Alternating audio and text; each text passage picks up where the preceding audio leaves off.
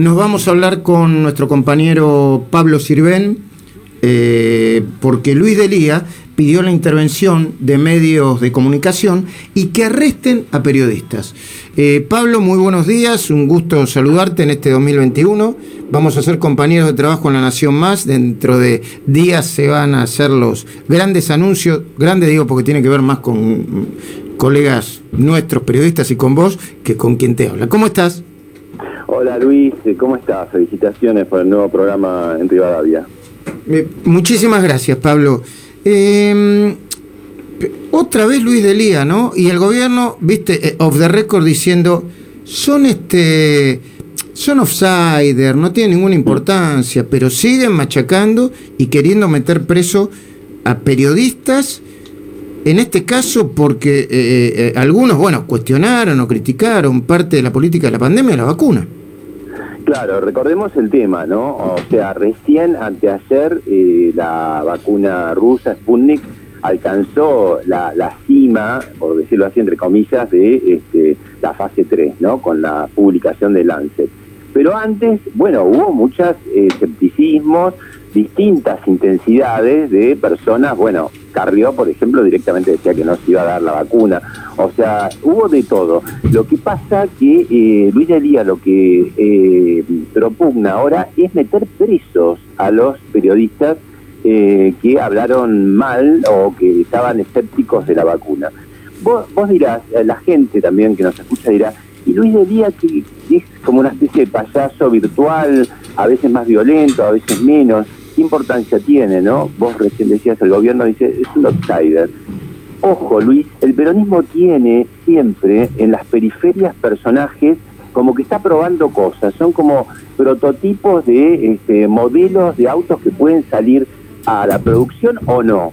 Son como bolas de nieve que va armando al costado y, a ver si funcionan. Ejemplo, eh, Daddy Brieva empieza con la CONADEP del periodismo, ¿no? Puede decir que disparate, y el gobierno también dice que disparate. Pero después, en paralelo, un juez, como era eh, Ramos Padilla, como es Ramos Padilla, que va a ser más importante todavía a partir de poco tiempo como juez electoral de La Plata, propugnado por, por Cristina Kirchner, eh, toma un poco esa idea y eh, con la Comisión de la Memoria, Pérez Esquivel empieza a investigar periodistas. No hace falta recordar el año pasado por las que pasaste vos, por las que pasó Daniel Santoro, por toda la amenaza que había hacia el periodismo en general. O sea que guarda, porque estos personajes que de pronto decís son periféricos, son de la farándula, eh, ponele kirchnerista, no tienen este mayor eh, sentido, sí tienen sentido porque muchas veces después terminan algunas de sus ideas por suerte las de Luis del Día muchos no se ponen en práctica. ¿Te acordás que decía que había que fusilar a máquina en Plaza de Mayo? Una, una enormidad. Bueno, y, y, eh, y, y, en el gobierno nadie, en el oficialismo nadie salió a decir está mal o está bien. Bueno, Luis del Día acaba de decir, entre comillas, Pablo, a propósito de esto, ¿qué carajo esperamos en la Argentina para reponer la ley de medios? ¿Qué carajo esperamos para intervenir los oligopolios de la comunicación? Primero información falsa y después amenazas todo el tiempo.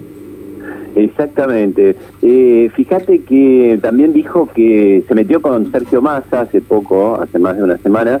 Ahí un poco está trabajando también eh, cierta división ¿no? entre lo que sería el ultra-kirchnerismo y los sectores supuestamente más moderados del frente de todos que encarnarían, vaya a saber a esta altura ya, ¿no? El presidente Alberto Fernández y Sergio Massa. Pero también Viste que dijo otra disparate que dijo en estos días era de sacar los nombres de Colón a todas las cosas, a la Avenida Colón, al Teatro Colón y cambiarlo por Maradona. ¿Te imaginas nuestro primer coliseo en vez de Teatro Colón, Teatro Maradona, por ejemplo? ¿no?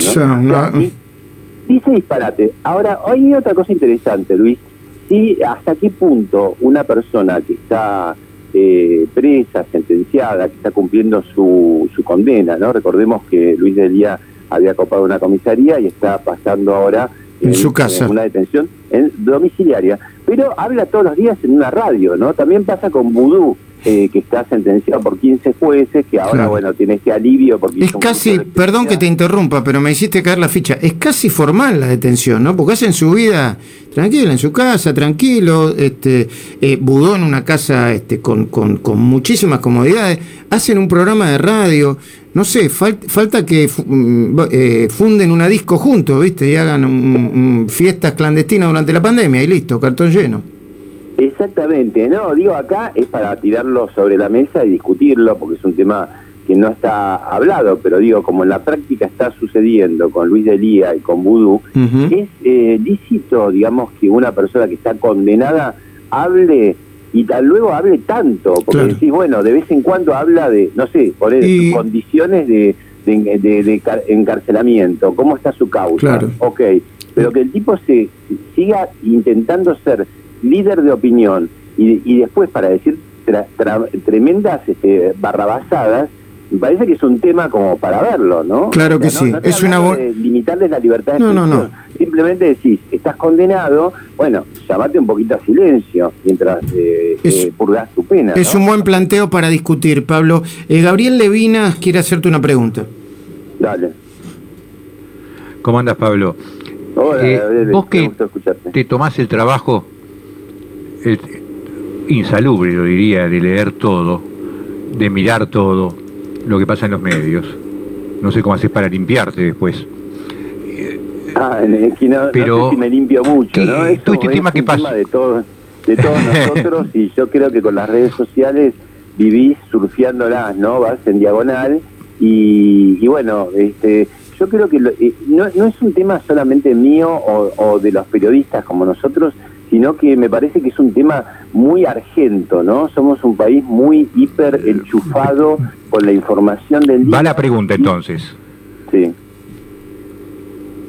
Dale, Gaby. La pregunta es, ¿cómo viste eh, el tratamiento de los medios de comunicación más kirchneristas del tema de Formosa? Bueno, de las violaciones a, los derechos humanos en Formosa. discúlpenme que, que, haga una, una referencia personal. Yo tuve hace dos semanas, tuve un scratch durante tres eh, días en cadena, claro. Ainadi, PJ bonaerense, Kisilov, todos, todos, porque una palabra que usé, africanización, en una nota mía, hablando de cierta parte de conurbano, ¿no? Bueno, ahí me eh, mataron tres días seguidos. Ahora, después de Formosa, ninguneo, mirar para otro lado, eh, destacar que es el, el, lugar, el distrito de, nacional que menos contagios y muertes tiene.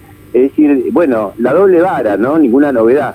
Este, me parece que a ellos, al sector progre o autodenominado progre de la alianza oficialista, eh, Infran siempre les molestó, pero como estaba fuera de, del radio, digamos, del radar de la noticia, pasaba.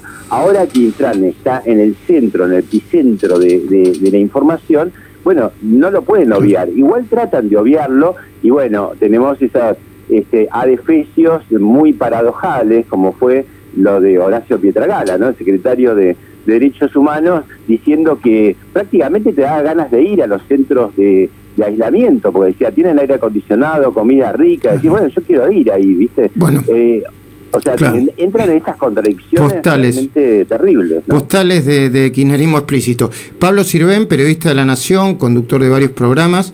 Eh, nos reencontramos en, en, cualquier momento y gracias por estos minutos. ¿eh? Abrazos a todos.